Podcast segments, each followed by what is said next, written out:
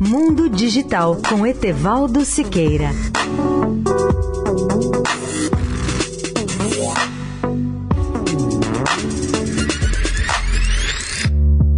Olá, amigos da Eldorado. A microeletrônica está fazendo coisas que até há poucos anos parecia ficção. Numa fazenda de laticínios da Universidade do Estado de Utah, nos Estados Unidos, os laboratórios de pesquisa veterinária introduziram chips do tipo biomonitores sob a pele de vacas, com o propósito de ajudar os agricultores a detectar mais cedo as eventuais doenças do gado foram feitas diversas pesquisas com três vacas apelidadas de vacas ciborgues que foram rastreadas com esses chips. Esses animais de teste comem, bebem e ruminam, mas para ter acesso às rações, as vacas passam sob um detector de sinais de seus chips que transfere os seus dados para uma rede de computadores. Esses dados contêm informações sobre a frequência da mastigação das vacas, temperatura e a própria circulação dos animais em suas pastagens. Nessa primeira etapa, as vacas estão, na realidade, transferindo essas informações para treinar uma rede neural artificial.